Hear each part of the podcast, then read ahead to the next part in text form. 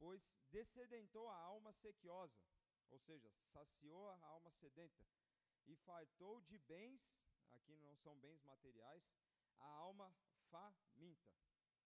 Pai, nós queremos te agradecer e te louvar, Senhor.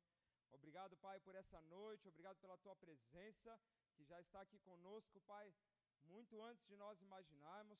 Nós queremos te louvar, Senhor, através, Pai, desse momento, Pai, que o teu nome seja reconhecido, exaltado, glorificado através das nossas vidas.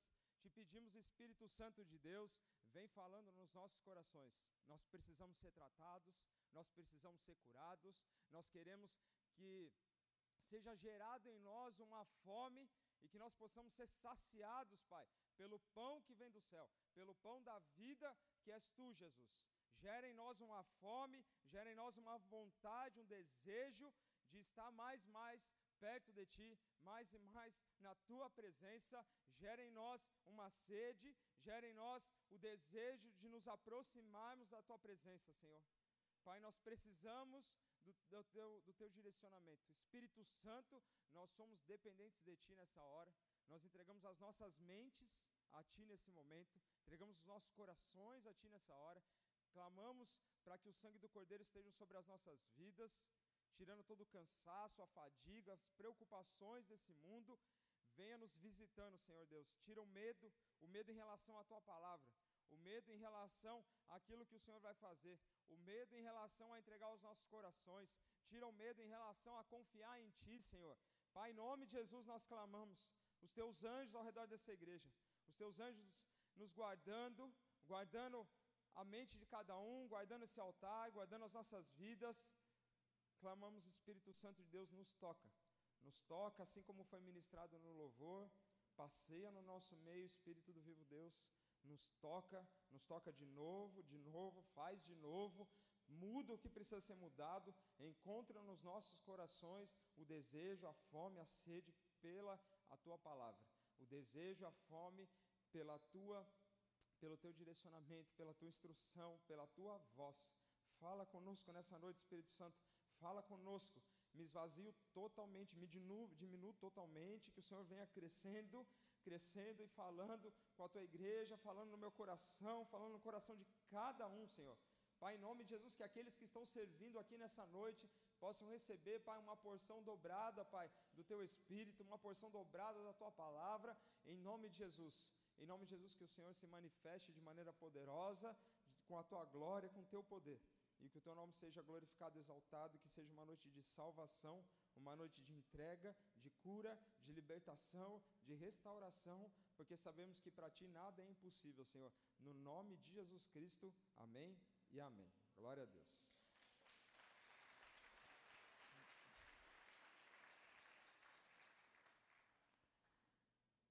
Bom, é, eu fiz uma abertura ali falando do Salmo 109, versículo 7, 107, versículo 9, perdão, e a parte B do versículo fala assim: satisfaz plenamente o faminto. Uma pergunta já que fica para você: você está plenamente satisfeito no Senhor Jesus? Você está satisfeito no Senhor Jesus? Você se sente satisfeito no Senhor Jesus? Ou não, ou não está satisfeito no Senhor? Né? Como que você está? Como que está a sua fome pelo Senhor Jesus? Você entende que Jesus, ele é o único que pode satisfazer tudo aquilo que precisa, tudo aquilo que é necessário para a sua vida? Né? Então já fica lançado aqui uma, uma reflexão para você. Durante o, a palavra, o Espírito Santo vai ministrando, vai tratando, vai, vai tocando nas áreas que ele precisa tocar na sua vida. Amém? E é interessante que quando nós estamos com fome, e aí eu vou falar numa área que eu, que eu gosto muito, que eu entendo muito. Né? Porque quando eu estou com fome, eu fico é, é, eu sou fleumático, né, Vanessa? É isso, né? O fleumático ele tem uma questão com a fome que é muito grande. Né? Então, quando eu estou com fome, se no início de jejum, né? Vamos dar um exemplo. Eu estava conversando com um irmão ali no, no, no, começo e falando sobre jejum. Né? O início de um jejum, normalmente os primeiros dias ali são cabulosos.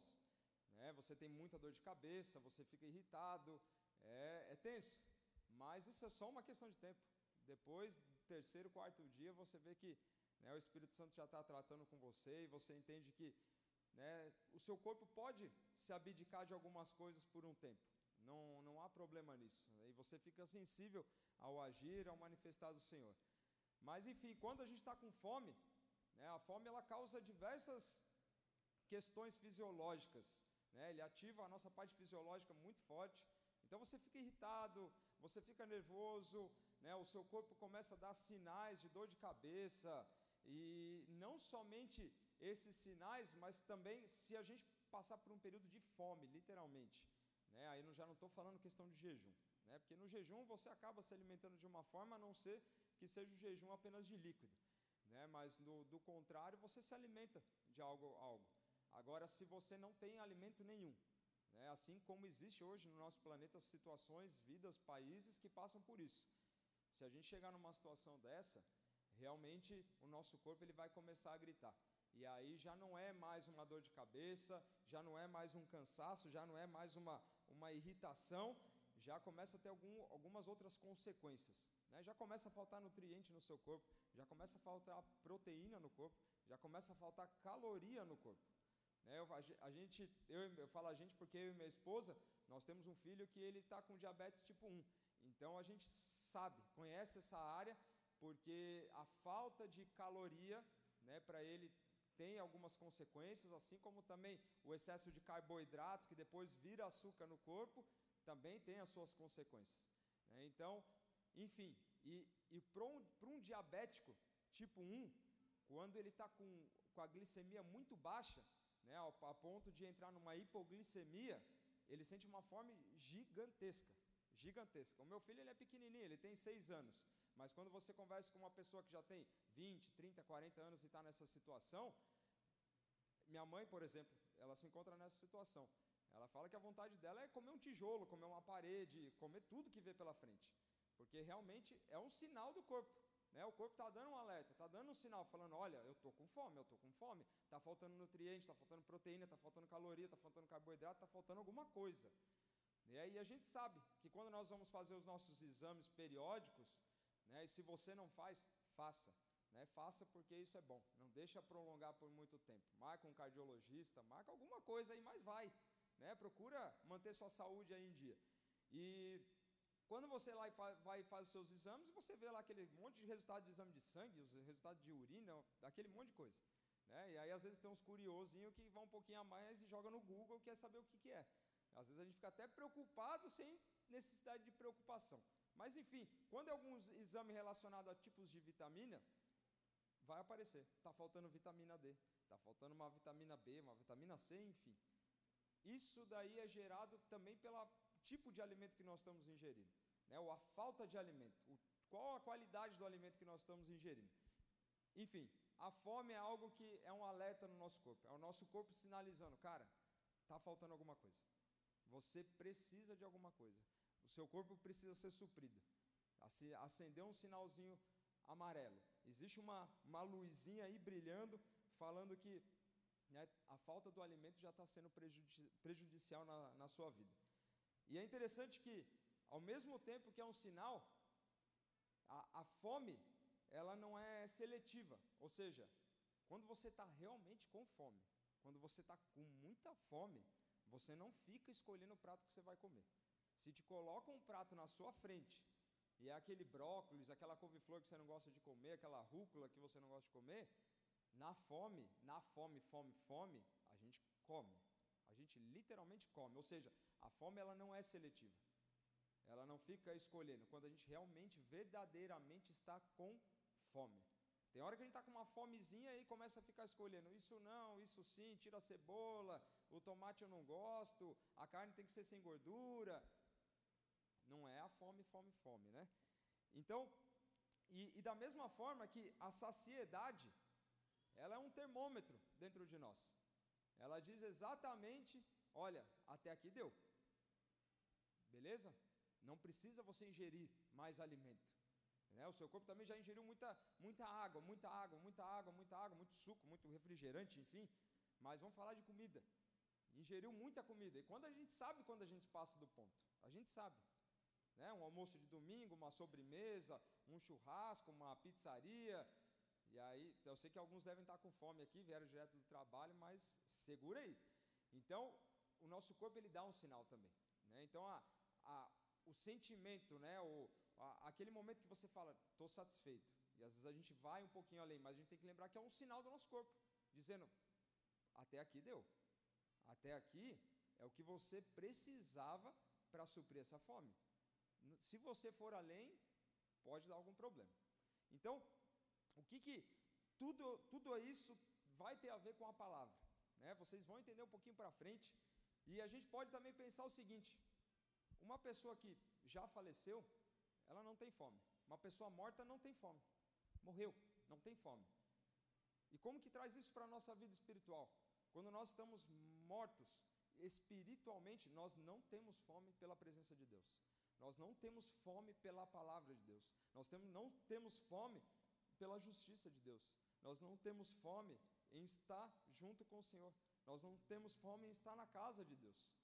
Isso é um sinal e é algo que reflita você mesmo e pense: Senhor, será que eu, que eu, será que eu me encontro nessa situação? Será que eu estou morto espiritualmente e estou precisando desse pão que gera vida?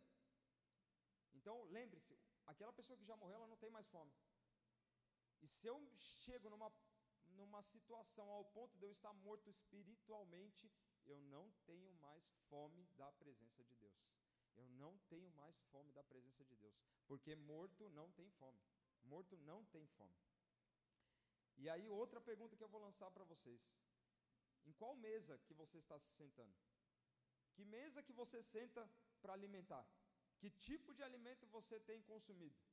Agora aqui eu já não estou falando mais de questões físicas, questões do seu corpo. Não estou falando de uma pizza, não estou falando de um arroz, não estou falando da mesa que você janta, você almoça, você toma o seu café da tarde, não é isso. Aqui já são questões espirituais. Aonde você tem se alimentado? Qual mesa que você tem sentado? Aonde você tem procurado o alimento? Quem tem compartilhado a mesa contigo? Quem você chama para sentar à mesa com você? É como está sendo anunciado aqui já alguns cultos. A mesa com flame. Né? Vai ser um momento ali dos jovens para recepcionar aquelas pessoas que estão chegando à casa, para ter um momento de comunhão. E o momento da mesa, assim como já foi pregado, o Raul inclusive já pregou isso aqui na, no culto, sobre o fato da importância da mesa. A mesa é um local extremamente importante para as nossas famílias e para as nossas vidas. Mas espiritualmente falando também, aonde você tem buscado alimento? O que tem vindo para a sua mesa? O que tem chegado na sua mesa para você se alimentar e aquele alimento ser algo bom para a sua alma e para o seu espírito. Quem tem compartilhado a mesa contigo? Que tipo de mesa que a gente tem se assentado? O pastor, há um, alguns cultos atrás, o Espírito Santo falou diretamente com ele, aqueles que estavam no culto aqui, era um culto de quarta-feira, que o tempo, o tempo realmente ele está correndo. O tempo está correndo. O Senhor ele tem uma urgência muito grande em relação à obra dele.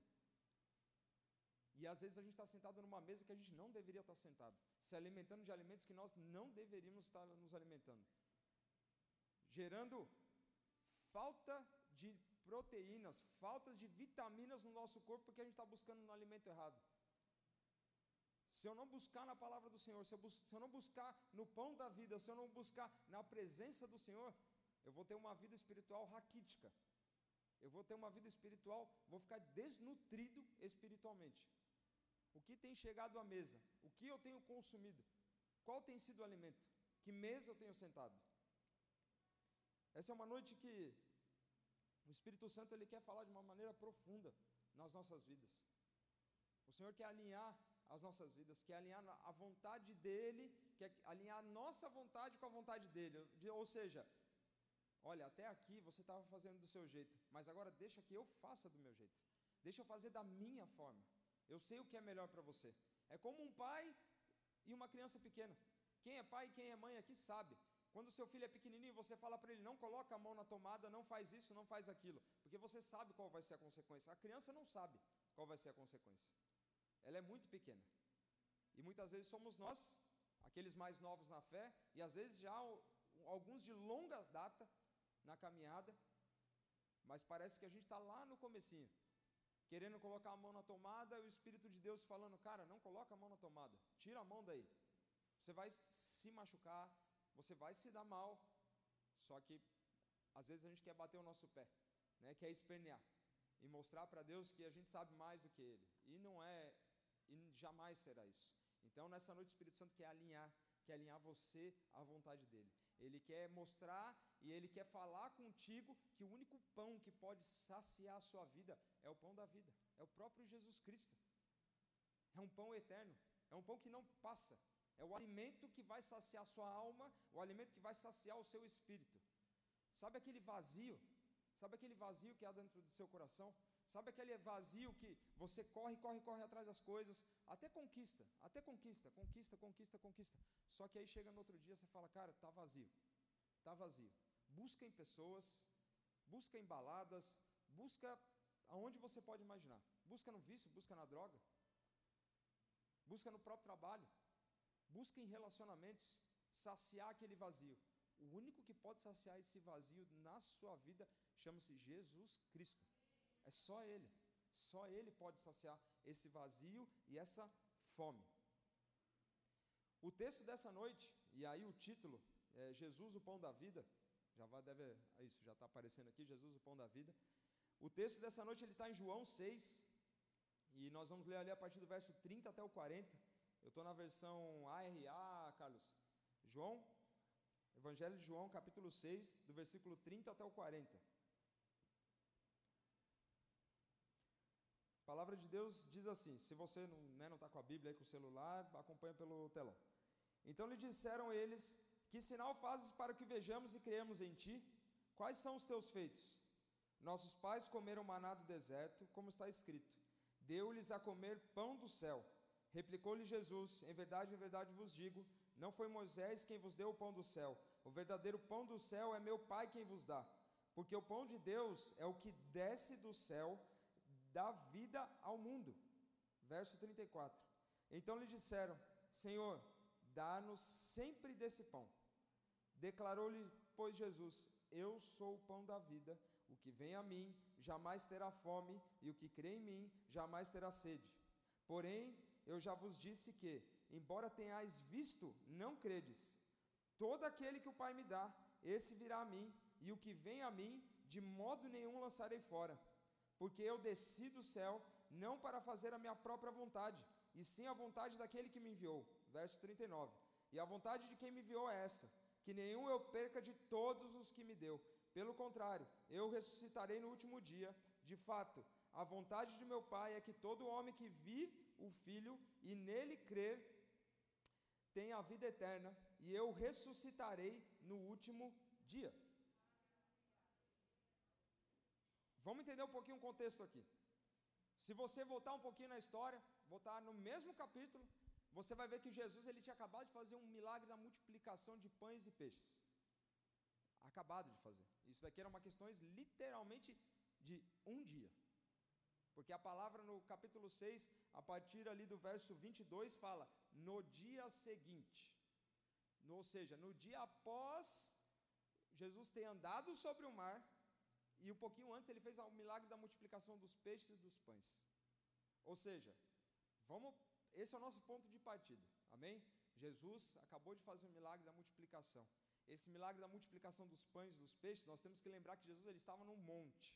Ele estava num lugar aberto, não era um lugar fechado. Ou seja, com certeza algumas pessoas viram, presenciaram não somente os discípulos.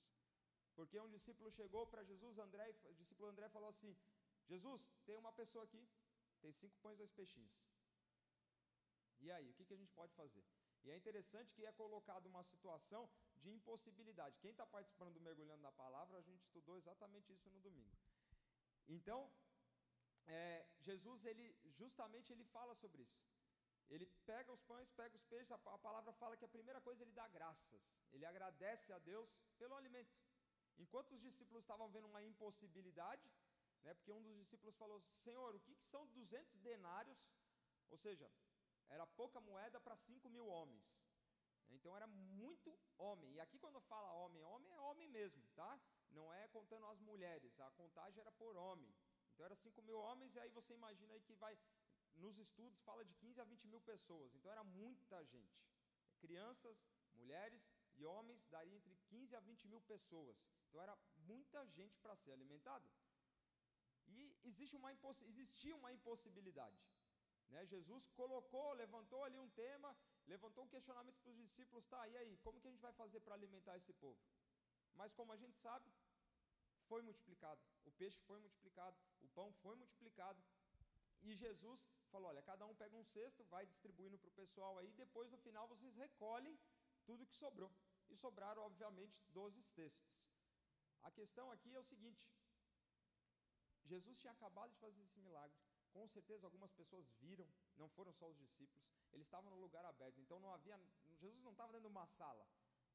Vamos entrar aqui numa sala, vamos fazer o milagre e depois a gente vai sair. Ou seja, a multidão viu, a multidão presenciou, não viveu, eles não estavam exatamente, eles receberam do benefício do milagre. Mas quem presenciou e quem viveu a experiência do milagre literalmente foram os discípulos que estavam ali do lado dele. Então, esse é o nosso ponto de partida. A gente sai desse, desse episódio né, que acontece no início do capítulo 6, e, e aí é sempre interessante, porque a multidão é sempre citada na palavra de Deus. No ministério de Jesus você vai encontrar muitos se falando de multidão. Porque a multidão ia, porque a multidão espremia, porque a multidão apertava Jesus, porque a multidão acompanhava Jesus, porque a multidão ia atrás de Jesus. O fato é que a multidão ela somente ia atrás de Jesus por causa do benefício próprio, somente isso. Ela ia por aquilo que Jesus podia dar, não por aquilo que Jesus era. Então já existe uma diferença muito grande em ser um discípulo que caminha com Jesus e uma multidão. Existe uma diferença muito grande em você estar na multidão e você querer andar ao lado de Jesus. E aquela multidão era sempre curiosa: o que, que eu vou poder ganhar? O que, que Jesus vai poder me dar? O que, que eu vou poder receber e para poder virar as costas e ir embora? Era isso que a multidão esperava, era isso que a multidão buscava. Eles não queriam, não queriam viver, não queriam ter experiências com, com o Senhor Jesus. E tiveram experiência com o Senhor Jesus aqueles que pagaram o preço. Por que pagaram o preço? Assim como a gente falou aqui no Mergulhando, aqueles discípulos, se você voltar lá para o capítulo 5, ou se você for, melhor, para Marcos, capítulo 6, você vai ver que Jesus fala assim: olha, os discípulos tinham acabado de fazer uma campanha missionária, vamos dizer assim. Eles estavam cansados, Jesus falou: está na hora, vocês precisam de um repouso, vocês precisam de um refrigério. A gente vai cruzar esse mar da Galiléia, que é um lago, a gente vai para o outro lado, vai para o lado leste do lago, e lá a gente vai buscar um repouso. Só que quando chega do outro lado, a multidão viu o barco saindo e eles começaram a acompanhar por fora à margem do lago e foram acompanhando e chegaram logo depois que o barco tinha chegado do outro lado. Então, os discípulos eles estavam cansados, Jesus estava cansado. Eles vinham já de uma série de alguns milagres. Era no início do ministério de Jesus. Então o pessoal estava cansado. E aí Jesus de repente fala: E aí, o que, que, a gente vai fazer? Olha quanta gente aí, ó, 5 mil homens. E com certeza os caras deviam estar pensando: Pô, estou morrendo de fome. Não vou comer agora, vou ter que alimentar 5 mil pessoas e depois eu vou comer mas pagaram o preço. Pagaram o preço. Foram obedientes, mesmo duvidando diante da impossibilidade financeira, foram obedientes. Pegaram lá o cesto, Jesus multiplicou, começaram a encher, encher, encher, distribuir, distribuir. No final, sobraram 12 cestos, né? praticamente, praticamente não, um cesto para cada um, porque obviamente cada um tinha pego um. Então eles sobraram, ficaram com aquele cesto, mas eles pagaram o preço de alimentar todo aquele povo, aquele monte de gente, e não, em momento algum, falaram: Jesus, eu vou deixar o cesto aqui, ó, se alguém quiser, vem, pega, eu não vou distribuir mais para ninguém. Vai ficar aqui esse cesto. Eu estou cansado, eu quero encostar numa árvore, numa pedra aqui e vou descansar. Não, eles pagaram o preço. Os discípulos não faziam parte da multidão. Eles queriam pagar o preço para andar com Jesus. E esse preço gerou o que? Gerou a oportunidade deles terem experiências com Jesus. A experiência com Jesus é para aquele que quer pagar o preço, não é para aquele que está na multidão. Não é para aquele que está na multidão. Então, se você está na multidão, saia do meio da multidão, se aproxime de Jesus para você ter experiência com Jesus. Nós vamos ter experiência com Jesus somente se a gente andar do lado de Jesus. Tiveram a experiência da multiplicação, de ver a multiplicação acontecer naqueles que estavam perto. Tiveram a experiência de ver o mar se acalmando, ou seja, a água, o lago se acalmando, porque estavam no barco e eram aqueles que pagaram o preço que estavam perto de Jesus. Agora, a multidão, que no dia seguinte, quando fala lá a partir do verso 20, 22 de, de João 6, que fala que a multidão no dia seguinte, ou seja, após Jesus ter andado sobre as águas, fala que a multidão apareceu no mesmo lugar. A multidão foi no mesmo lugar onde Jesus tinha alimentado eles. Opa, por que, que eles foram ali? Por que, que eles queriam? Será que eles queriam Jesus? Será que eles estavam seguindo realmente Jesus? Será que eles queriam aquilo que Jesus, aquilo que quem Jesus representava para eles ou aquilo que Jesus podia dar para eles? Mas a palavra é muito clara e a gente pode ver um pouquinho ali no verso 26. Fala que Jesus disse assim: Vocês estão aqui por causa do alimento. Por causa do alimento. Vocês estão atrás do pão. Vocês estão atrás de questões físicas. Vocês estão atrás de questões terrenas. Um alerta para a minha vida e para a sua vida. Para de correr atrás de coisas terrenas. A nossa mente, a nossa vida, a, nossa energia tem que ser gasta nas coisas eternas. O tempo literalmente ele está correndo. Literalmente está correndo. Ontem eu estava no. Fui fazer uma consulta ontem de manhã. E aí sentado eu vi um casal, um senhor e uma senhora, devia ter pelo menos 80 anos, os dois. Um ajudando o outro, era um casal de mãozinha dada, os dois ali, e levanta e vai para a sala do médico e volta, vai fazer exame. E aí, por um, por um instante, eu fiquei refletindo, eu falei, hoje eu devo, hoje eu tenho a, talvez a metade da idade deles. Mas já foi a metade. Já foi a metade. E aí? E o que a gente fez da nossa vida? E o que nós estamos fazendo da nossa vida? Nós estamos lá no meio da multidão, se alimentando do pão físico que você come e no dia seguinte você está com fome, ou aquele pão que você se alimenta e com a palavra, nós lemos lá em Salmos 107, versículo 9, aquele pão que alimenta o faminto, plenamente satisfaz o faminto. Que pão que nós temos nos alimentado? Qual comida nós temos nos alimentado? E é interessante que está disponível para mim e para você. Está disponível para mim e para você viver as experiências com Jesus. A experiência não ficou parada lá no, na, no passado com os discípulos, lá na região da Galileia, na região da, do sul de Israel ou na região de Jerusalém. Não ficou parado ali. Está disponível hoje, para você e para mim. A experiência com Jesus, a experiência com o Espírito Santo está disponível para você e para mim. E o que tem impedido a gente de viver essas experiências? É o nosso foco? Aonde está o nosso foco? Aonde estão os nossos olhos? Aonde estão os nossos olhos? Para onde a gente tem olhado? Para onde a gente tem olhado? Deus ele vai, ele vai compartilhar os segredos do, do coração dele apenas com aqueles que são casados com o noivo. Ele não vai, ele não vai compartilhar os sonhos dele, os projetos dele, com aquele que quer ter um relacionamento superficial com o noivo, que quer ser um ficante do noivo. De vez em quando, noivo, eu vou aí para ter um relacionamento contigo. De vez em quando, noivo, eu dou um pulo na igreja para eu ter um contato contigo. Lamento te dizer, mas Deus não vai compartilhar os sonhos e os projetos dele nessa situação. Ele compartilha os sonhos e os projetos dele com aqueles que são casados com o noivo, com aqueles que são comprometidos com o noivo, com aqueles que querem ter relacionamento com o noivo, que é Jesus. Deus não vai compartilhar. Deus não vai compartilhar os sonhos dele. Ele compartilha com aquele que está andando, que está pagando o preço, que está andando a segunda milha. E é desejo do coração do Senhor, é desejo do coração do Senhor compartilhar os sonhos, é desejo do coração. Por que eu falo isso? Se você voltar lá no Gênesis, a palavra fala que Deus ele ia na viração do dia visitar Adão e Eva. Ele fazia questão de ter relacionamento com os dois.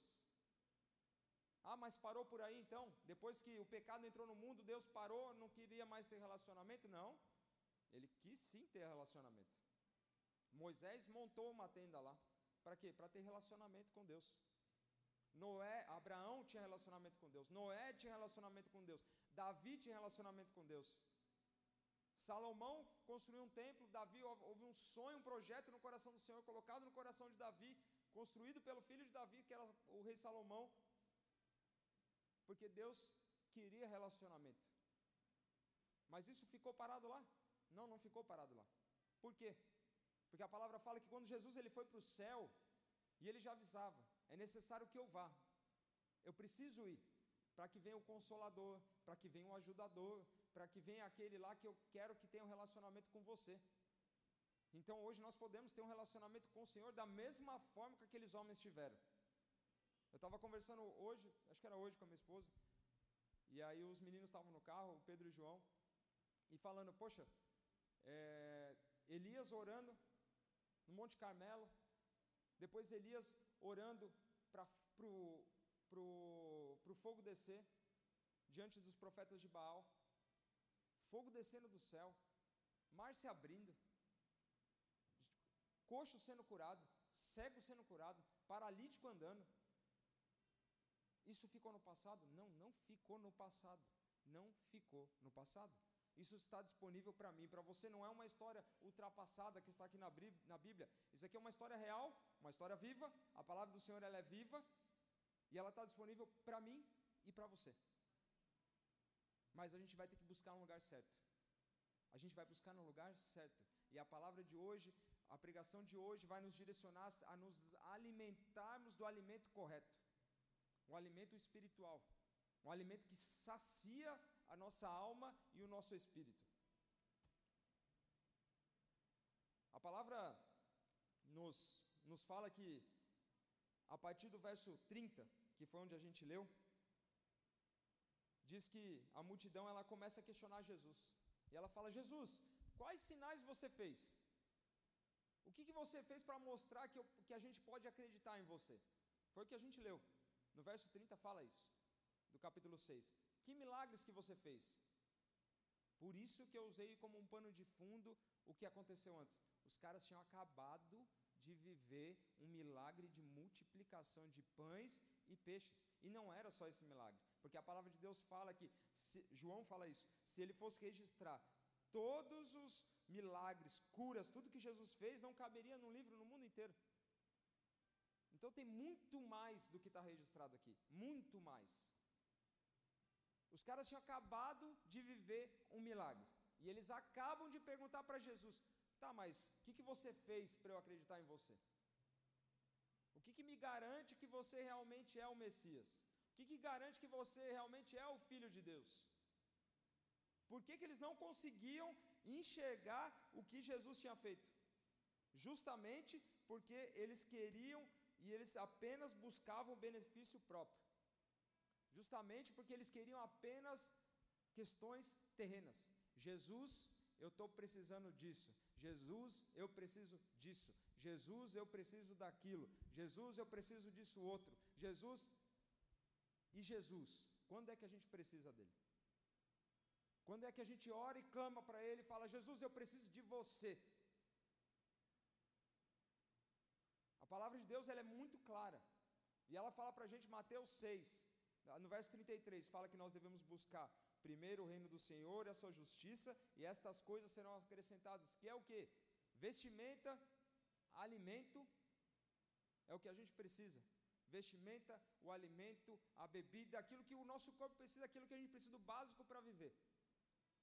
Eu não estou falando de voto de pobreza, não é isso. Entenda, por favor, não é isso. Só que a palavra de Deus nos alerta: onde está o seu coração? Onde estiver o seu coração, ali vai estar o seu tesouro. Aonde está o nosso coração? O tempo está passando, o tempo está passando. Depois não adianta eu chegar lá no final da vida e falar: Jesus, não vivi os teus sonhos, não vivi os teus projetos. O Senhor falou, lançou várias palavras sobre a minha vida.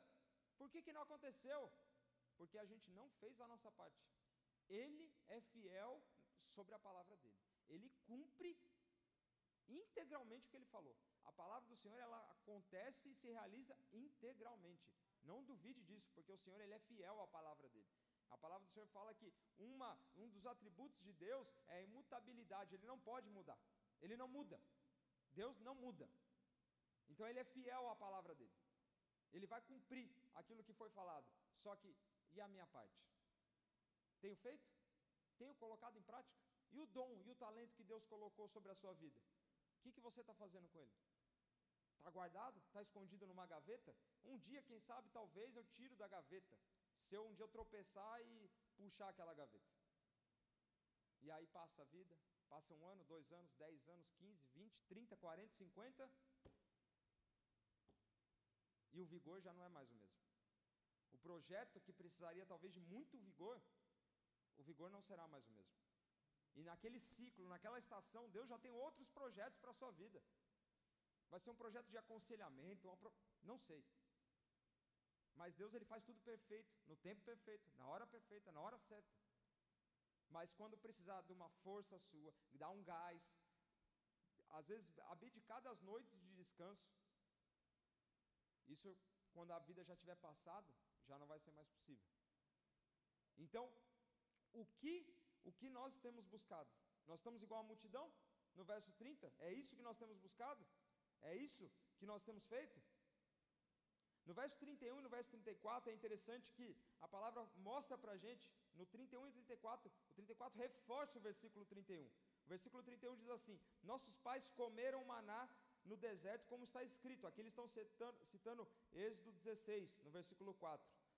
Deu-lhes a comer pão do céu. No verso 34 fala: Então lhe disseram: Senhor, dá-nos sempre desse pão. O pão que eles estão falando aqui não é pão espiritual. Como já foi mencionado, a busca deles era pelo pão alimento, literalmente. Era o alimento que eles queriam. Eles queriam ser saciados fisicamente, fisiologicamente. Não era o pão espiritual. Eles estavam buscando Jesus pelo alimento, pelo pão, literalmente pelo pão. Jesus dá esse pão para nós. No verso 34, o pão que é citado ali é o pão o alimento. E a palavra deixa muito claro qual era a busca daquela multidão. Isso é um sinal de alerta muito grande para a nossa vida. É muito grande para a nossa vida. Será que o Senhor vai, ao ponto, vai ter que chegar aqui, puxar nossa orelha e falar: Cara, você está buscando pão? Já falei, já te, te instruí, já falei contigo, já te mostrei. Para de buscar pão. Para de buscar pão. Deixa de clamar só por pão. Pão, e aí eu vou abranger um pouquinho mais. Para de clamar um pouquinho só por questões materiais. Clama um pouquinho pelas questões espirituais. Clama um pouquinho pelas questões eternas. Isso daí a traça não vai corroer. O ladrão não vai roubar. A palavra de Deus fala sobre isso, sobre a questão de onde está o nosso tesouro, onde está o nosso coração. Nada vai roubar, nada pode roubar. E muitas vezes a gente está ali clamando, clamando pelo pão, só o pão físico, só o pão físico. Poxa, mas então eu não estou considerando que Mateus 6,33 fala. Se eu busco o reino dos céus, a sua justiça, em primeiro lugar, aquelas coisas vão ser acrescentadas. Isso é uma demonstração de falta de fé minha. Porque eu só clamo por pão, pão, pão, pão. Senhor, eu quero os bens materiais. Senhor, eu quero os bens materiais. Senhor, cara, quando o caixão fechar, quando o caixão fizer assim, ó, não vai entrar o carro, não vai entrar a conta bancária, não vai, não vai entrar nada disso. Vai entrar aquilo que movimentou o céu. Vai, vai entrar aquilo que movimentou o céu. Vai entrar a pedrinha na coroa. Vai entrar as vidas que foram salvas. Vai entrar as vidas que foram escritas no nome do livro da vida por causa da sua vida. Vai entrar o que você fez com o dom e o talento que Deus colocou sobre a sua vida. O alimento que você ingeriu espiritualmente e fez de você uma pessoa que muitas vezes a gente duvida que Deus pode fazer. Às vezes a gente coloca a nossa incapacidade, vergonha, medo timidez, impossibilidade na frente daquilo que Deus tem para você. E o nosso Deus é um Deus grandão. Nosso Deus é um Deus magnífico. O nosso Deus é o Deus criador. Nosso Deus é, o, é aquele que tem o poder sobre a palma das mãos dele. E aí a gente coloca o medo, as impossibilidades na frente. Onde está a nossa fé? Onde está a nossa fé? O que nós temos crido? Onde, tem, onde nós temos esperado? A palavra de Deus no versículo 32, ela fala assim: que aí Jesus responde para eles: fala, em verdade, em verdade vos digo, não foi Moisés quem vos deu o pão do céu, o verdadeiro pão do céu é meu Pai quem vos dá. Aí aqui Jesus já começa a entrar falando do pão espiritual. Até então a conversa era uma questão física. Jesus falando de questões espirituais e os caras assistindo em questões materiais, questões físicas, questões terrenas. E Jesus direcionando a conversa para outra linha, para um assunto espiritual. Mas aqui Jesus já começa. Não, peraí, vamos lá. Vou, vou ser mais direto. Em 1 Coríntios, no capítulo 2, verso 14 a 16, não, não precisa abrir. Se quiser colocar aqui no telão, Carlos. 1 Coríntios, capítulo 2, do verso 14 ao 16, diz assim: Ora, o homem natural não aceita as coisas do Espírito de Deus, porque lhes são loucura, e não pode entendê-las, porque elas se discernem espiritualmente. Porém, o homem espiritual julga todas as coisas, mas ele mesmo não é julgado por ninguém. Pois quem conheceu a mente do Senhor que possa instruir? Nós, porém, temos a mente de Cristo. Ou seja, o pão da vida, ele é alimento para o homem espiritual. O pão da vida não é alimento para o homem natural. O homem natural não entende o pão da vida. O que é o pão da vida? O pão da vida é Jesus. O pão da vida é Jesus. O pão da vida é a palavra do Senhor. O pão da vida é o Espírito do Senhor. O pão da vida é a presença do Senhor. O homem natural não entende. O homem natural não recebe. O homem natural, quando provar desse pão, vai sentir um gosto que ele não vai gostar. Agora, o homem espiritual, que foi o que nós lemos, e a palavra fala que o homem natural ele não aceita as coisas que são do espírito. E o homem espiritual, ele julga todas as coisas. Ele discerne espiritualmente. O que nós temos sido? O que nós temos buscado para a nossa vida? O homem natural ou o homem espiritual? O homem natural ou o homem espiritual? Aquele que entende o que Deus está fazendo ou aquele que, diante de uma impossibilidade, vai falar: Isso daqui não tem mais saída? Porque é isso que o homem natural entende. É isso que o homem natural busca. Diante de um problema, ele vai entender: não há resposta, não há solução para esse problema. Agora, aquele que está alinhado, aquele que está alinhado com a vontade do Senhor, ele entende. Ele entende: Senhor, por que, que isso está acontecendo? Por que, que agora? O que, que o Senhor quer me ensinar com isso? O que o Senhor está falando comigo? O homem espiritual anda dessa forma. Ele anda alinhado com as coisas do céu. Mas nós podemos escolher ser homem natural ou ser homem espiritual.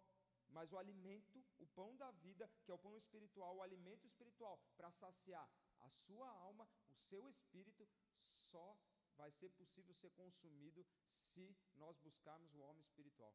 Vivemos no espiritual. Buscar aquilo que há no espírito, buscar aquilo que há no Senhor Jesus. Mateus 6, 33, como eu falei, Jesus ele, ele, ele é muito enfático quando fala do a, que não vai faltar a vestimenta, não vai faltar o, o líquido para o homem beber, não vai faltar a comida para o homem. Ah, então quer dizer então que a partir de hoje eu não preciso mais trabalhar, amanhã eu posso passar lá na empresa já, já vou pedir a minha conta e vou ficar sentado em casa, porque Jesus falou que se eu buscar o reino dele, eu posso ficar que vai vir tudo aqui. Não é assim, não entenda dessa forma, irmão. Não é isso que a palavra está falando. Não é isso. A palavra fala o quê? Busca primeiro o reino, a sua justiça. A palavra não está falando busca o reino, busca a justiça, para de trabalhar e as demais coisas vão ser acrescentadas. Não é isso. Mais uma vez, a nossa parte precisa ser feita. Muitos irmãos aqui têm negócio. A minha própria esposa tem um negócio. Se ela não fizer a parte dela, se ela não tiver as ideias dela, se ela não se aplicar, não estudar, não entender o próprio negócio, não vai acontecer nada. De maneira simples, lógica, não acontece nada. Jesus não vai falar, desce um anjo lá, senta lá, começa a contabilizar tudo, começa a fazer todos os produtos, montar os prendedores que ela tem, lançar ideias no site. Não, não vai. Responsabilidade minha e sua. Nós temos responsabilidades verso 35, e aí agora já caminhando aí já para quase para o final. Hoje eu prometo ser rápido, tá? O verso 35 aqui é onde chama atenção e é aqui que a gente vai focar. O verso 35 diz assim: Declarou-lhes, pois, Jesus: Eu sou o pão da vida. O que vem a mim jamais terá fome, e o que crê em mim jamais terá sede. Jesus ele coloca aqui algumas condições e ele fala: Aquele que vem até mim. Mais uma vez, o ir até Jesus é meu e seu, não é dele. O ir até Jesus é meu e seu. Pedro, quando estava lá dentro do barco, justamente um pouquinho antes desse episódio que a gente está lendo agora, Pedro ele foi até Jesus. Ah, ele foi até Jesus porque ele queria se aventurar, entender como que era pisar na água e andar sobre a água? Ele queria fazer um testezinho com Jesus? Não. Ele desejava a presença de Jesus. Ele desejava estar junto com Jesus. Qual tem sido o nosso anseio? Nosso anseio é sair do barco, sair do comodismo, sair daquela situação cômoda e se lançar no mar de circunstâncias, diante do, do que está acontecendo lá fora no mundo, para ir aos pés de Jesus? Nós temos realmente nos lançado, e a palavra fala, Jesus fala: Vem a mim, vem. É preciso que você vá até Ele, é preciso que você se achegue diante dEle. Jesus ele já sabe, ele já conhece o nosso coração, conhece o nosso pensamento, ele sabe o que a gente precisa. Mas a palavra ela fala que é necessário que a gente dê o passo em direção a ele. Jesus ele é um cavaleiro. O Espírito Santo é um cavaleiro. Ele não chega de maneira bruta, arrombando a porta do nosso coração e falando: "Dá licença, eu estou entrando, vou montar aqui minha casa aqui dentro". Não é assim. Nós abrimos a porta do nosso coração, convidamos Jesus para morar na nossa vida. Mas é responsabilidade minha e sua. E o outro ponto fala que nós precisamos crer. Que Jesus fala: vem e crê. O fato de crer é meu e seu. O fato de crer é meu e seu. E crer é diferente de acreditar. Preguei, se não me engano, na, na última pregação, falei um pouquinho sobre isso, entre crer e acreditar. Acreditar você simplesmente, ah, eu acredito que esse pão é gostoso. Mas eu não vou lá provar, porque eu tenho dúvidas. Agora, quando você fala, bom, eu creio que esse pão é gostoso, ou seja, aquilo que há naquele produto, aquilo que há sobre a situação, sobre o material, sobre uma pessoa, você fala, não, eu sei que isso eu vou trazer para a minha vida e eu creio que isso vai surtir resultado na minha vida. Isso é crer. Agora, acreditar, a gente vê a distância. Então, quando nós cremos no Senhor Jesus, nós entendemos que Ele pode mudar a nossa vida, que Ele pode transformar a sua e a minha vida. E para finalizar, quatro pontos sobre esse versículo 35. O versículo ele fala, Jesus ele já abriu, já escancarou, falando: Eu sou o pão da vida. Ele é o pão, o pão que alimenta. E aí os a multidão tá, continua entendendo que Jesus está falando de questões materiais. Por quê? Se você vai um pouquinho lá para o verso 41, 42, 43, a palavra de Deus fala o que para nós? Fala que começou a haver uma discussão. Ah, como assim? Como assim ele é o pão da vida? Como assim ele é o Messias? Como assim ele é o Cristo? Como assim a gente vai comer da carne dele vai beber do sangue dele? Que história é essa? Só que muitas vezes a gente está com o olho tão fixado nas coisas desse mundo que a gente não entende nada do espiritual. E é o que nós acabamos de ler lá em Coríntios. É o homem natural e o homem espiritual. Então, muitas vezes a gente não entende o que o Espírito está falando. Não entende. Por quê? Aonde é que está meu foco? Aonde é que está? Onde está meu alvo? A palavra de Deus fala que Paulo ele tinha um alvo. Ele sabia para onde ele ia. Ele sabia aonde ele queria chegar. Nós temos um alvo. Qual é o alvo na sua vida? Cristo é o alvo na sua vida? O céu é um alvo na sua vida? São perguntas que nós temos que fazer para nós. Cristo é o alvo na nossa vida? A eternidade é um alvo na nossa vida? Ou não? Eu entendo que ah, um dia, talvez, quem sabe, Jesus vai voltar. Não, Jesus vai voltar. Não cabe a gente saber quando, mas o fato é que ele vai voltar ele vai voltar. E ele vai voltar para buscar aqueles que estão com óleo, aqueles que permaneceram, aqueles que conheceram, aqueles que buscaram, aqueles que creram, aqueles que caminharam, aqueles que foram em direção ao Senhor e quiseram pagar o preço em caminhar com Ele. E como Jesus está falando do pão, Ele está falando, eu sou o pão da vida. E aí aqui a gente pode fazer uma analogia entre o, o pão, o fato, o ato de você comer um pão com aquilo que Jesus está dizendo para aquela multidão. Uma multidão ainda que continua rígida, que continua com o coração duro em querer entender. Primeiro ponto: quem tem fome, come. Quem tem fome, come. Eu tenho, eu tenho me alimentado dessa palavra. Eu tenho me alimentado desse livro. Eu tenho me alimentado da presença do Senhor. Se eu não tenho me alimentado é porque não estou com fome. Ou eu estou tão saciado, tão farto das questões do mundo, a minha alma está tão farta, tão cheia das questões do mundo, que não cabe mais nada aqui dentro espiritualmente. Eu já me enchi tanto, me alimentei tanto com o alimento do mundo, que espiritualmente já não cabe mais nada. E aí, como João Batista fala, né, é necessário que eu diminua, né, que a gente se esvazie de nós mesmos, das nossas vontades, dos nossos desejos, do nosso querer, daquilo que a gente se alimentou até então. Então, quando a gente está saciado, quando a gente está farto, quando a gente está cheio das questões do mundo, a gente não tem fome por aquilo que é espiritual. Mas quando eu estou com fome, quando eu estou com fome, eu como. Quando, eu estou com fome, eu quero comer, eu quero me alimentar. Você tem fome da presença de Deus? Você tem fome de Jesus? Quando você fica um dia, talvez, ah, fiquei um dia sem ler a palavra de Deus, fiquei um dia sem buscar o Senhor da forma que eu busco. Gasto uma hora com Ele, 30 minutos, não sei, não sei como que é a sua rotina.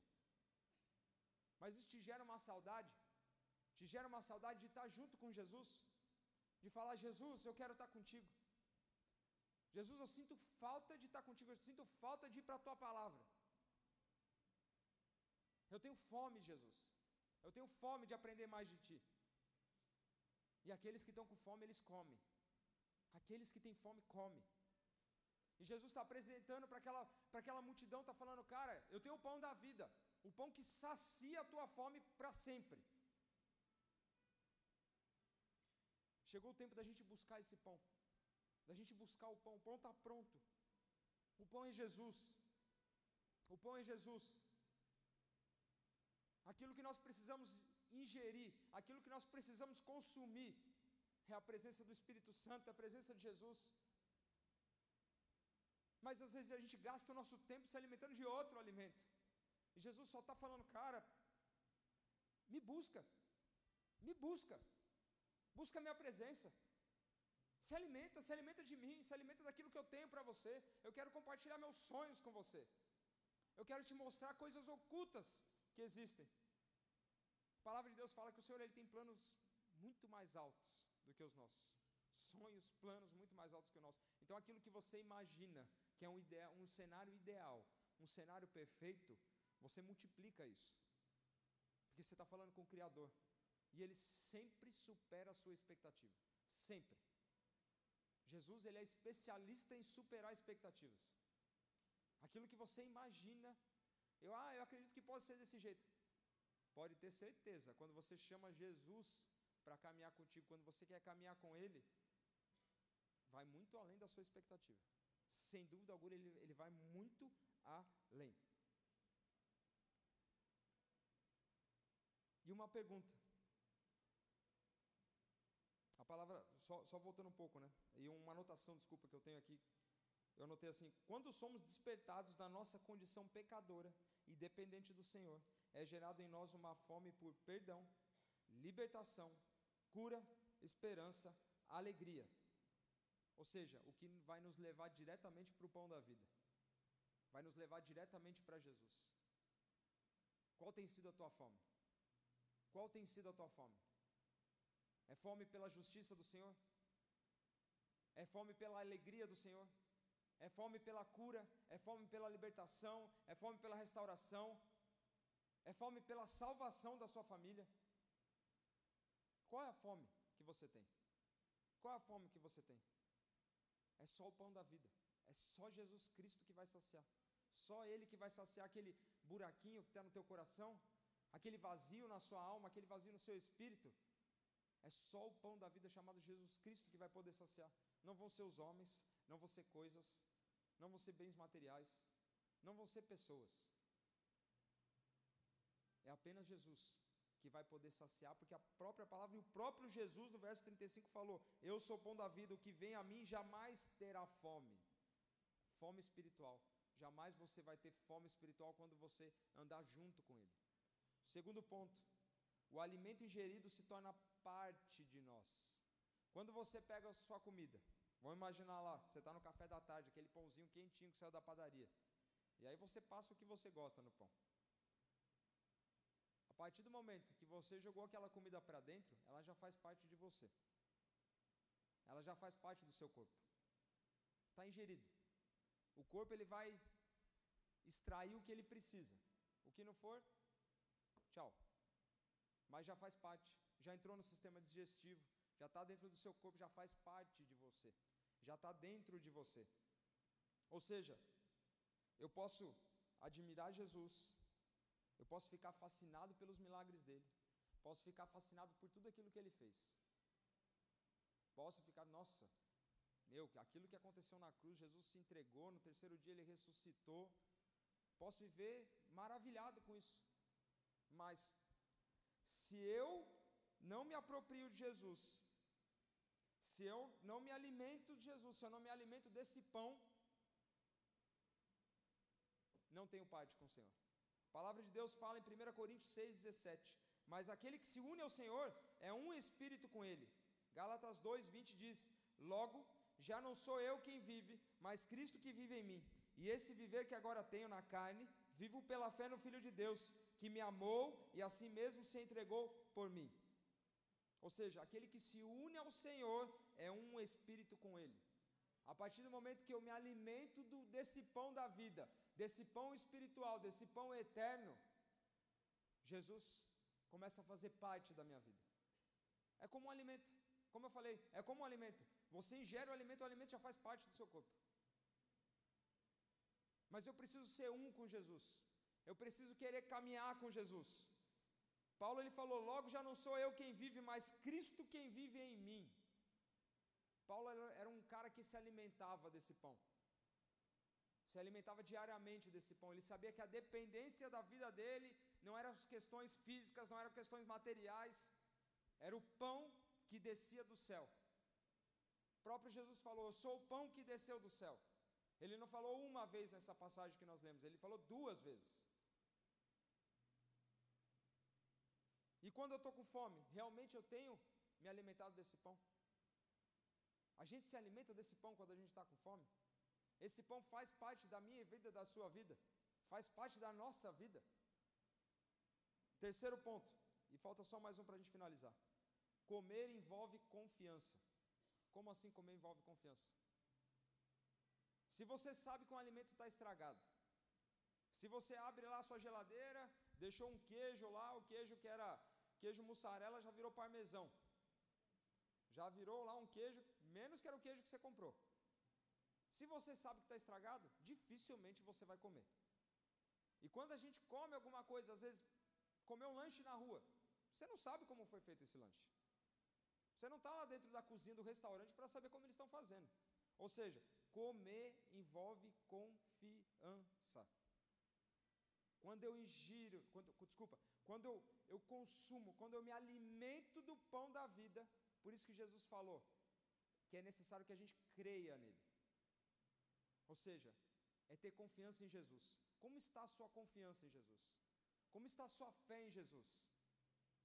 Você se entrega por inteiro? Você se entrega por inteiro para Ele ao ponto de falar: Jesus, eu me lanço daqui porque eu sei que o Senhor, como Pai, vai me pegar. Você se alimenta desse pão crendo que realmente Ele é o pão que vai suprir aquilo que é necessário para a sua alma, para o seu espírito. Comer é um ato de confiança. Se alimentar é um ato de confiança. E quando você se alimenta desse pão, você está depositando toda a sua confiança nele. E uma coisa é certa: ele não vai te frustrar. Não é igual homens, não é igual a economia, não é igual governos. Ele é aquele que não frustra. Ele cumpre o plano dele exatamente como ele tem que cumprir, dia após dia, dia após dia. E às vezes a gente fala, ah, Senhor, pô, mas eu me frustrei contigo, Deus. Espera aí. É o nosso alvo que não está alinhado com o Senhor. É o nosso alvo que não está alinhado com o Senhor. E o quarto e último ponto: comer é algo pessoal. Só eu posso comer por mim. A minha esposa, se ela comer, não vai me alimentar. Se eu comer, não vai alimentar meus filhos. Se meus filhos comerem, não vai me alimentar. Comer é algo pessoal, é individual, é seu. O que, que isso significa? Quando Jesus falou, Eu sou o pão da vida, o que vem a mim jamais terá fome, o que crê em mim jamais terá sede. E aí no verso 36 ele fala: Porém eu já vos disse que, embora tenhais visto, não credes.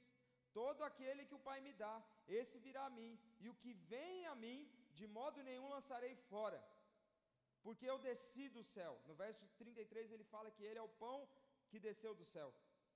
Porque eu desci do céu, no verso 38, não para fazer a minha própria vontade, e sim a vontade daquele que me enviou. Obediência. Obediência. Cristo, Filho de Deus, Filho unigênito, Criador, Salvador, Redentor, foi obediente. Por que nós não podemos ser obedientes? O que faz a gente melhor do que o próprio Cristo? Para não sermos obedientes à palavra dele, para não sermos obedientes à, instrução dele, para não sermos obedientes àquilo que ele fala comigo e com você. O que faz de nós melhor do que Jesus Cristo? Aquele que não tinha pecado nenhum. Aquele que foi o único que se entregou na cruz por todos nós. E ele fala: Eu obedeço, eu faço o que meu pai fala que é para eu fazer, eu faço o que eu vejo meu pai fazendo. E eu vim fazer aquilo que meu pai quer que eu faça. Obediência. Obediência. E o fato de eu comer, isso é algo pessoal, algo que é só meu, algo individual. Ou seja, eu não posso pegar, fazer uma procuração e falar para minha esposa: olha, está aqui uma procuração, a partir de hoje você se alimenta e tudo que você comer vem para mim. Não vai rolar. Não vai rolar. Não existe procuração para a gente se alimentar. Não, não, existe procuração, vou dar uma procuração para alguém para se alimentar no meu lugar. Vai lá na hora do almoço, come a minha marmita lá no escritório, que eu vou estar alimentado. Eu não tenho tempo, então eu fico aqui sentado, você come minha marmita, e aí eu me alimento você comendo. Não. Comer é algo pessoal, é individual, ou seja, na minha vida, na sua vida, se alimentar desse pão do céu, desse pão espiritual, desse pão que desceu do céu, que é Jesus, que é a presença do Espírito Santo, é algo que você precisa fazer. E você fazer por você mesmo. A palavra de Deus, Salmos 49, versículo 7, o salmista diz assim: Ao irmão verdadeiramente ninguém o pode, ninguém o pode remir, nem pagar por ele a Deus o seu resgate. Ou seja, eu não consigo perdoar o pecado de uma pessoa que ela fez algo ali que entristeceu o coração do Senhor que é algo dela com Deus. Eu não posso chegar lá e falar, Deus está aqui, ó, mil reais, por causa, por causa do pecado do fulano ali que roubou uma caneta. Não posso. A palavra de Deus foi o que a gente acabou de ler, Salmos 49, versículo 7. Eu não posso remir o pecado de ninguém. Eu não posso resgatar ninguém e chegar lá para Deus. Quem fez isso foi Jesus Cristo. A palavra fala que Ele é o caminho, a verdade e a vida. Ninguém vai ao Pai, ninguém se achega ao Pai senão por Ele. Então, não são homens, não são santos, o único que é o caminho é Jesus Cristo. O único que pode perdoar os seus pecados é Jesus Cristo. O único que pode perdoar os meus pecados é Jesus Cristo. Por quê? É um relacionamento pessoal. É um relacionamento individual. Jesus ele era expert em fazer, em ter encontros pessoais. Jesus ele sempre se retirava das multidões. Nesse próprio capítulo que a gente está lendo aqui, no próprio capítulo, perdão, 6, fala sobre isso. Que a multidão queria procurar e fazer dele o rei, proclamar ele rei. E aí a palavra fala que ele se retirou e ele foi para o monte orar. Ele não buscava status, ele não buscava fama, ele não buscava sucesso, ele não buscava nada disso. O negócio dele era face to face, um a um. Era tete a tete.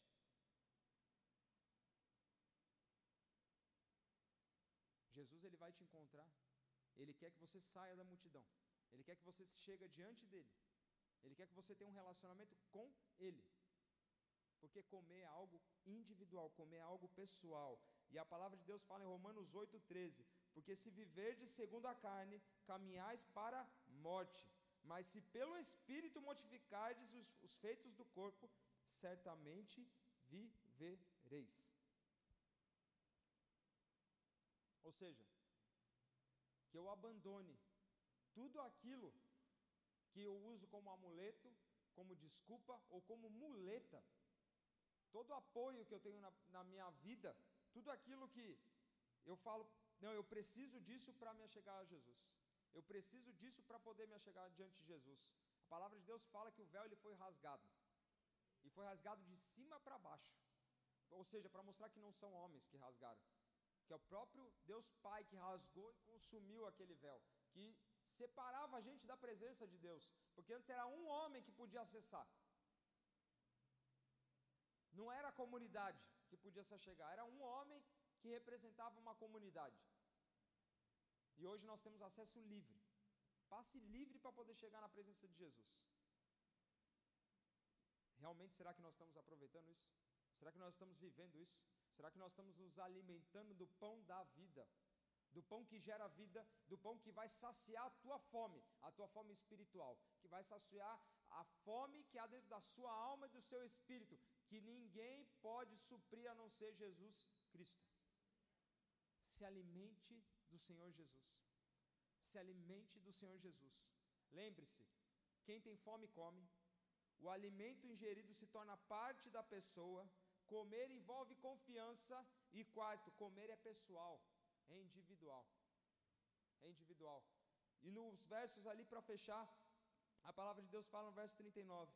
E a vontade de quem me viu é esta: que nenhum, que nenhum eu perca de todos o que me deu, pelo contrário, eu ressuscitarei no último dia. Verso 40: De fato, a vontade de meu Pai é que todo homem que vir, aqui o fato é ver, é com seus olhos, que vir o Filho e nele crer, tem a vida eterna e eu ressuscitarei no último dia. Aqui é ressurreição para a vida eterna. Olha só que coisa boa. Você ressuscitar no último dia. Quando Jesus vier buscar a igreja dele, você ressuscitar com ele. Se você já tiver morto, falecido, fica tranquilo. Você vai ter um encontro com Jesus. Se você se alimentou desse pão, se você creu nesse pão, se você creu naquele que pode dar o alimento espiritual, se você pagou o preço para caminhar com ele, pode ter certeza que você vai viver o que está escrito no verso 40. No último dia será ressuscitado, e será ressuscitado para a vida eterna, não para uma vida terrena.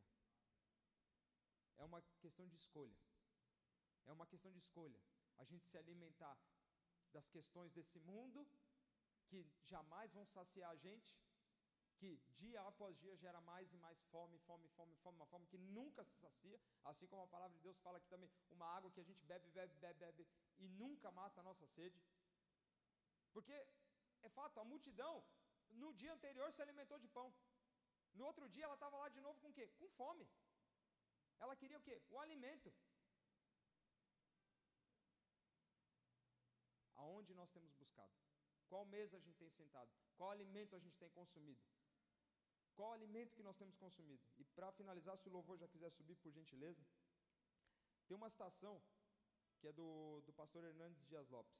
E ele diz assim: Aquele que não tiver fome e sede da justiça agora, vai ter sede de misericórdia na eternidade, mas será tarde demais.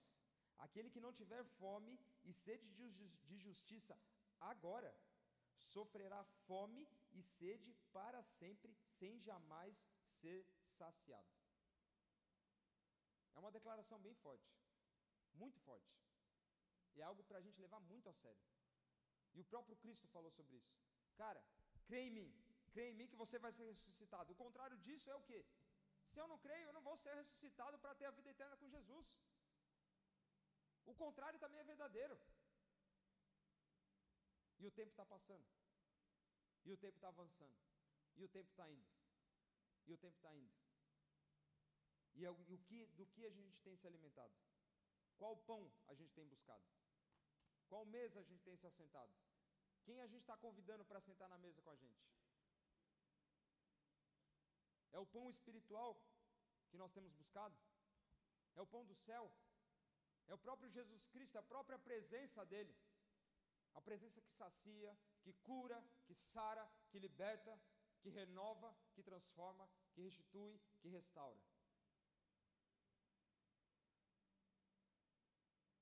É uma noite para que você se posicione e fala, Senhor, a partir de hoje eu quero me alimentar desse pão que vem do céu, que é a tua presença. Eu não quero mais ter meu coração nas coisas desse mundo que no outro dia eu chego, eu não consigo nem dormir, na verdade. Eu fico tão preocupado se vai ter dinheiro na conta, se não vai ter, a decisão que eu tenho que tomar amanhã, se eu vou ou se eu não vou, se eu faço ou se eu não faço, se eu fico ou se eu não fico. E assim a gente vai sendo consumido, consumido pelas coisas do mundo. E o tempo passando. E aí você entra num ciclo e fica naquele ciclo e não sai. E Jesus está falando, cara, eu tenho o pão que eu posso te dar aqui, que é o pão eterno, o pão que vai saciar a tua fome. E essas questões elas podem ser resolvidas, porque a partir do momento que você entregar o teu coração para mim, você se alimentar desse pão, essas coisas, o que são essas coisas para o nosso Senhor? O que são essas coisas para o nosso Senhor? Basta você subir, se você vai no Cambirela, aqui no Pedra Branca, se você está lá em cima, a perspectiva de vida é totalmente diferente. A perspectiva de tamanho é totalmente diferente.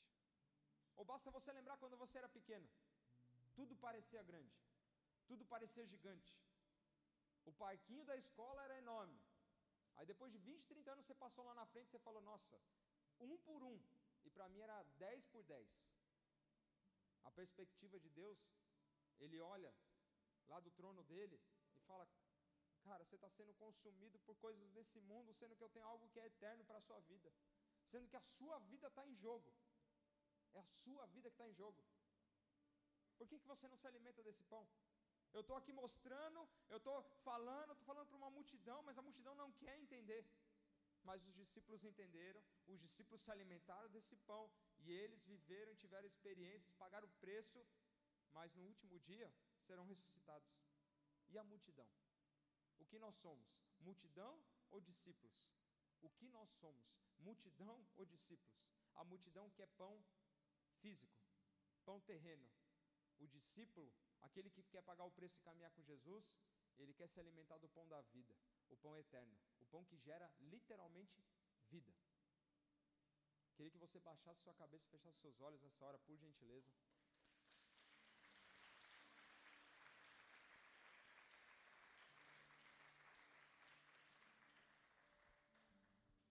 E nesse momento, assim como nós fazemos nos cultos, não é, por, não é uma questão de rito, mas é porque com a palavra do Senhor nos ensina. É necessário que a gente apresente, que a gente coloque a oportunidade para aquele que quer acertar, aceitar o Senhor Jesus como único Senhor e Salvador, que quer se alimentar desse pão, que quer se alimentar desse pão e ter a fome que existe lá na sua alma. Quando você acorda de manhã, quando você vai dormir, você fala: Cara, eu estou com vazio aqui dentro do meu coração. Isso daqui não é suprido por nada. Nada, vírgula. Jesus Cristo de Nazaré, pão que desceu do céu, pão da vida, esse sim pode suprir. Nessa noite você tem a oportunidade de entregar sua vida, o seu coração para Ele. Não é coração para os homens, não é coração para mim, não é para o pessoal do louvor, mas é para Jesus. Fala, Jesus, eu quero me alimentar. Eu entendi que comer é algo pessoal. Eu entendi que quando a gente está com fome, a gente come. Eu quero ter essa fome. Eu quero ter a fome pela tua presença. Eu quero ter fome pela tua palavra. Eu quero ter fome mais de ti, Jesus. Não quero ter fome pelas coisas do mundo que são passageiras, que são consumidas. Eu quero ter fome de ti. Se você quer fazer uma oração de entrega, eu gostaria que você levantasse apenas a sua mão. Eu quero entregar minha vida para Jesus. Hoje, meu coração de Jesus, eu quero entregar para Ele. Jesus, eu entendi a mensagem. Jesus, eu entendi que o Senhor é o único que pode suprir aquilo que precisa, aquilo que é necessário. É o único que pode preencher o vazio que há no meu coração. Se você quer fazer essa oração, só levanta a sua mão. Eu vou fazer uma oração. Eu peço que você repita por gentileza. Glória a Deus. Glória a Deus. Bom, repita assim comigo, por gentileza. Senhor Jesus, nessa noite eu te agradeço porque hoje eu te encontrei. E eu sei que o Senhor é o único Salvador, Redentor, Libertador, o único que pode me sarar, me curar, saciar a minha fome. Eu te agradeço, Jesus, porque hoje a minha vida começa a fazer sentido. Escreve meu nome no livro da vida. E me ajuda nos meus passos, nos meus pensamentos, nas minhas atitudes, naquilo que eu preciso fazer para caminhar contigo. Obrigado, Jesus, porque nessa noite eu te encontrei. Amém. Pai, em nome de Jesus,